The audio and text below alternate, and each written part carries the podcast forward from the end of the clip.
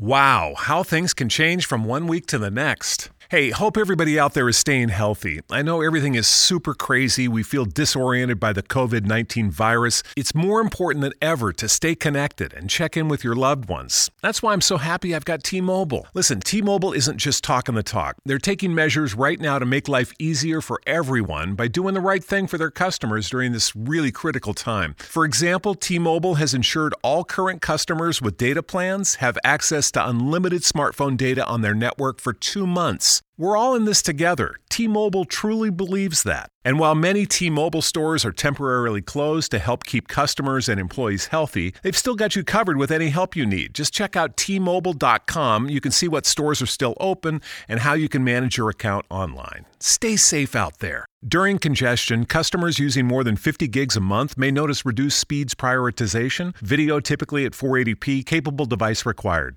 Wow, how things can change from one week to the next. Hey, hope everybody out there is staying healthy. I know everything is super crazy. We feel disoriented by the COVID 19 virus. It's more important than ever to stay connected and check in with your loved ones. That's why I'm so happy I've got T Mobile. Listen, T Mobile isn't just talking the talk, they're taking measures right now to make life easier for everyone by doing the right thing for their customers during this really critical time. For example, T Mobile has ensured all current customers with data plans have access to unlimited smartphone data on their network for two months. We're all in this together. T Mobile truly believes that. And while many T Mobile stores are temporarily closed to help keep customers and employees healthy, they've still got you covered with any help you need. Just check out T-Mobile.com. You can see what stores are still open and how you can manage your account online. Stay safe out there. During congestion, customers using more than 50 gigs a month may notice reduced speeds prioritization, video typically at 480p, capable device required.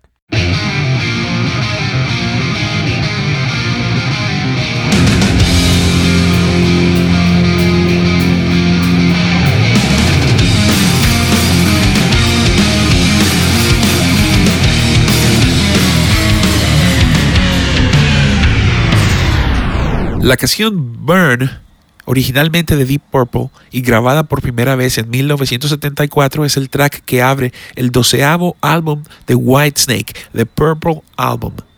David Coverdale, voz líder y fundador de Whitesnake, llegó al estrellato de la música reemplazando a Ian Gillan en Deep Purple justamente en 1974 y hasta 1976 después de que la banda decidiera terminarse. Esta corta y accidentada estadía le daría el prestigio y la oportunidad de convertirse en un artista al solitario.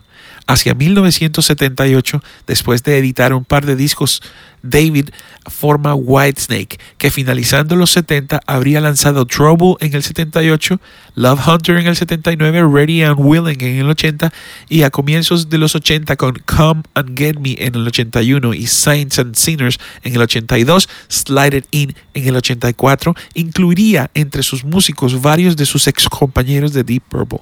Ian Pace, Roger Glover y el mismo John Lord. Pero Deep Purple se reformaría y ya sin ellos y solo hasta 1986 llegó el gran momento para Whitesnake.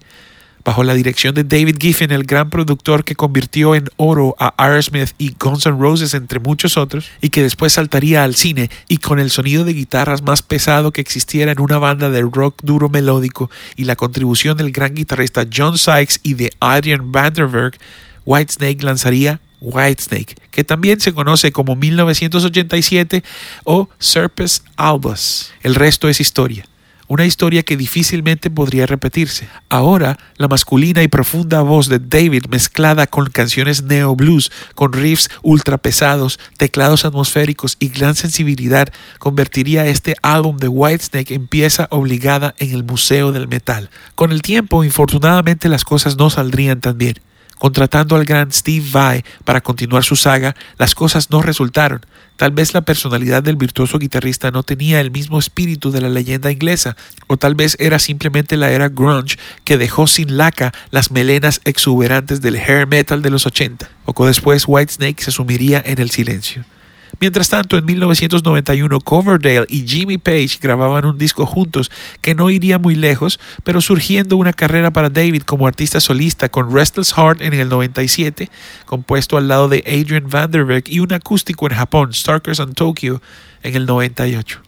Diez años después, para su 25 aniversario en el año 2002, Coverdale revive su banda de manera continua como acto en vivo y tiempo después rompe su silencio creativo con Good to Be Bad del 2008 y Forevermore del 2011. En sociedad con el antiguo guitarrista de Dio, el virtuoso Doug Aldrich, Rip Bitch de Winger y Dokken, el gran Tommy Aldrich en la batería de Thin Lizzy y Ozzy Osbourne. En el aniversario 40 de la grabación de Burn, David Coverdale ha decidido lanzar The Purple Album en el 2015, conteniendo canciones de los tres álbumes que grabó con Deep Purple. Mientras grabamos este episodio se espera en cualquier momento el lanzamiento de Flesh and Blood, lo nuevo de White Snake. Esto fue Burn del Purple Album de White Snake, aquí en 17 Bastard Songs of Metal. Wow, how things can change from one week to the next. Hey, hope everybody out there is staying healthy. I know everything is super crazy. We feel disoriented by the COVID 19 virus. It's more important than ever to stay connected and check in with your loved ones. That's why I'm so happy I've got T Mobile. Listen, T Mobile isn't just talking the talk, they're taking measures right now to make life easier for everyone by doing the right thing for their customers during this really critical time. For example, T Mobile has ensured all current customers with data plans have access to unlimited smartphone data on their network for two months. We're all in this together. T Mobile truly believes that. And while many T Mobile stores are temporarily closed to help keep customers and employees healthy, they've still got you covered with any help you need. Just check out T-Mobile.com. You can see what stores are still open and how you can manage your account online. Stay safe out there. During congestion, customers using more than 50 gigs a month may notice reduced speeds prioritization, video typically at 480p, capable device required.